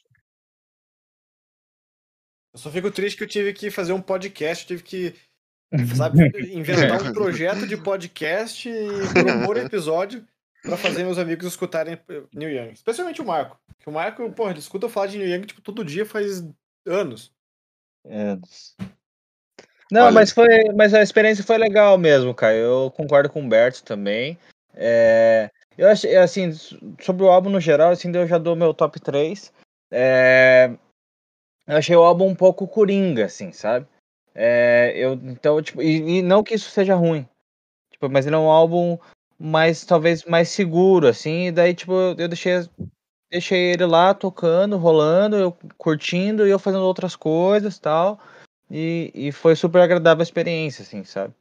É, Daí eu queria falar um pouco da capa, assim, a capa eu achei feia, achei a fonte feia tal, mas a gente tá falando de 72, né? Então, beleza, ok. O Marco é o inimigo das fontes. Puta que pariu. Eu Se- sou- Qualquer coisa que você for fazer, você vai fazer tipo um projeto de faculdade, um PowerPoint, uma placa na rua, um outdoor, capa de álbum, ele vai falar da fonte.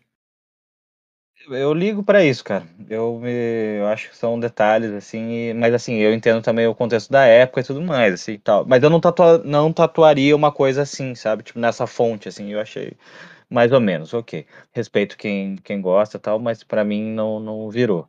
É, E daí, e daí, no meu top 3, na real, é, eu colocaria. Elas ficam entre. Elas ficam, tipo, trocando, assim, Old Man e The Needle and the Dam- Damage Done. Elas ficam ali na, na segunda, primeiro e segundo lugar, ali, alternando. E Hard, Heart of Gold vem na sequência, assim. É, eu não sei por que, que ela ficou por último, na verdade, Heart of Gold. Na verdade, talvez é porque eu, eu não comentei ali, mas foi a primeira. Eu não sei se eu comentei isso ou não, mas foi a primeira vez que eu escutei Neil Young, com certeza foi Heart of Gold. E isso foi na rádio, assim, sabe? É, e ela toca seguido, e eu sei que é o Neil Young daí, depois daquilo, assim, sabe? Mas, mas é, é uma música massa e tal, mas não, não pegou pra caralho, assim, mas ela com certeza ela ocupa. Ela tem, tem, tinha que estar no top 3 aí do álbum. Mas só uma curiosidade antes aqui. Ironicamente, o Marco ele falou uma vez, falou assim, ah, eu não conheço muito Neil Young e tal, pô, eu conheço Heart of Gold, pá. Ele, ah, mas qual, qual, quais outras músicas famosas que ele tem? Aí eu falei, pô, tem aquela que é um pouco mais nova e tal, tipo, Keep on rocking in the free world. Aí Esse é você, todo. tipo, caralho! Pô, essa música toca na rádio direto, não sabia que era dele, puta merda, não sei o quê. Você ver como é que muda o som, é completamente diferente, é outro É, universo. Sim, sim, sim, sim. É, E daí, daí o meu, a minha, meu, meu ponto de, de- minha crítica, minha maior crítica ao Neil Young é a porra do Spotify, cara. De, dele não tá no Spotify mais, assim, eu entendo o, o- a causa dele e tudo mais, né? E Mas mas dificulta a vida. dificulta pra caralho a vida, velho. É, escutar no YouTube isso Dificulta aí, pra ou caralho, podia né? ter escutado outras coisas, em outro É lugar. muito sabe? refém. Sim, Eu acho da que o- né? Que o Caio podia dar um de presente pra gente o Harvest em vinil pra escutar. É, e daí só, só o último ponto ali é o lance que eu acho muito, muito, muito foda. O cara tá com 76 anos, mano, e o cara tá fazendo rolê ainda, o cara tá compondo, o cara tá, tá entregando coisas. E eu acho, acho muito foda isso, cara. Eu vou pegar tanto ele quanto o Bob Dylan e tudo mais, né? Estão fazendo. É, e eu pego isso com, como um exemplo pra mim, assim, eu vou continuar. Isso antes deles, eu já pensava assim, mas é mais uma evidência, assim, sabe? Eu vou continuar fazendo música. Ou seja, o Marco vai continuar fazendo entre faixas até os 76 anos. Vamos fazer, podemos fazer também. O meu top 3 fica. É difícil, cara. Eu, ele é fácil de achar um top 3 pra, essa, pra esse álbum, mas ao mesmo tempo tem algumas outras ali que, que é meio pegadinha. Você fica. Puta, cara. Será? Mas assim, se eu fosse fazer um top 3 genérico, é Heart of Gold, Old Man e.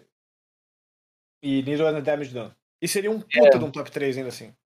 Seria tipo um ótimo top 3. Agora, o meu ele fica um pouco diferente. O meu, ele já fica entre. Eu acho que a número 1 um é a Heart of Gold. Tem que ser. É, ela é mais popular, mas, porra, não é à toa. Eu acho que ela é muito, muito boa. Eu não acho que ele se vende em nenhum ponto do álbum. Assim, no máximo, ele abre um pouco as pernas pra tentar coisas diferentes com a orquestra. Mas só porque ele nunca tinha feito antes, eu não acho que isso ia se vender assim também, porque, porra.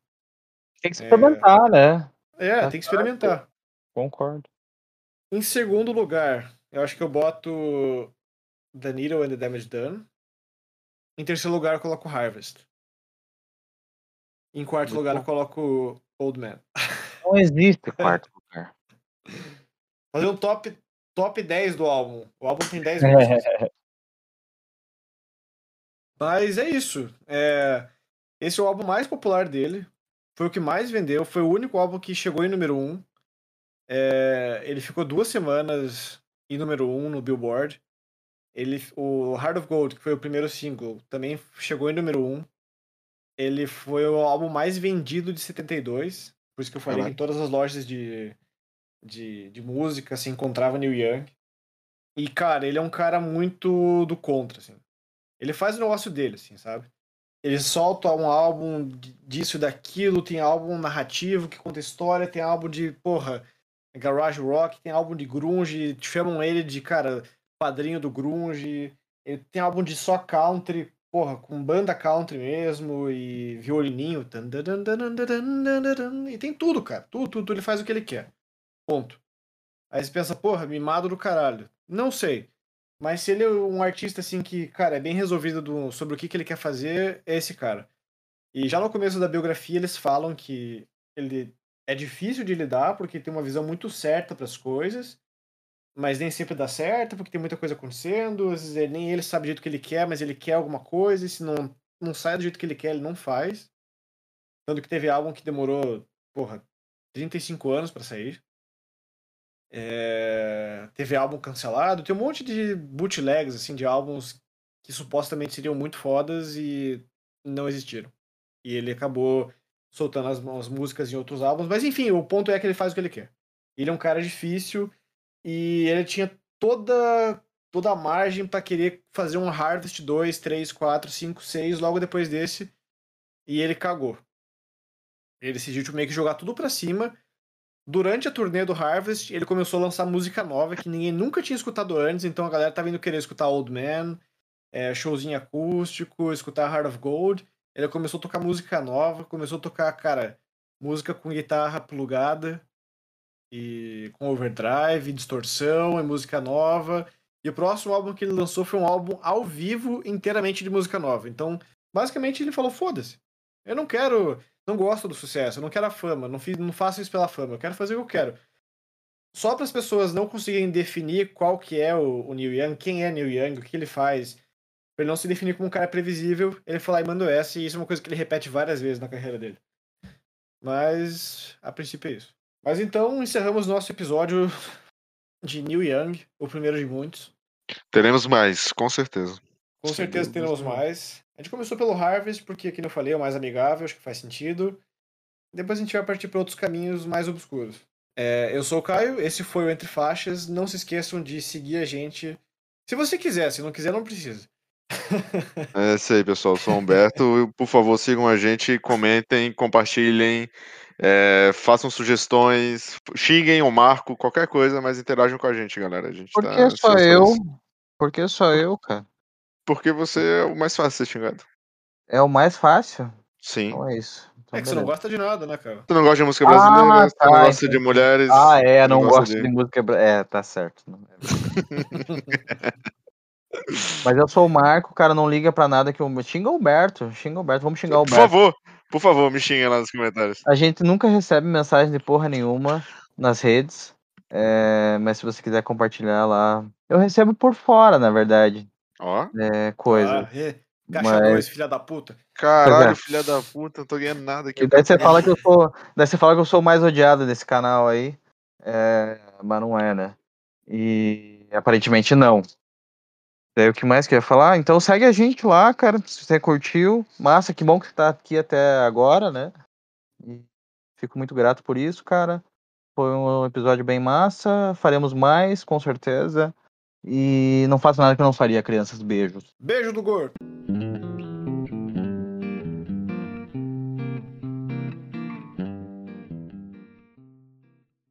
Ah, au, au.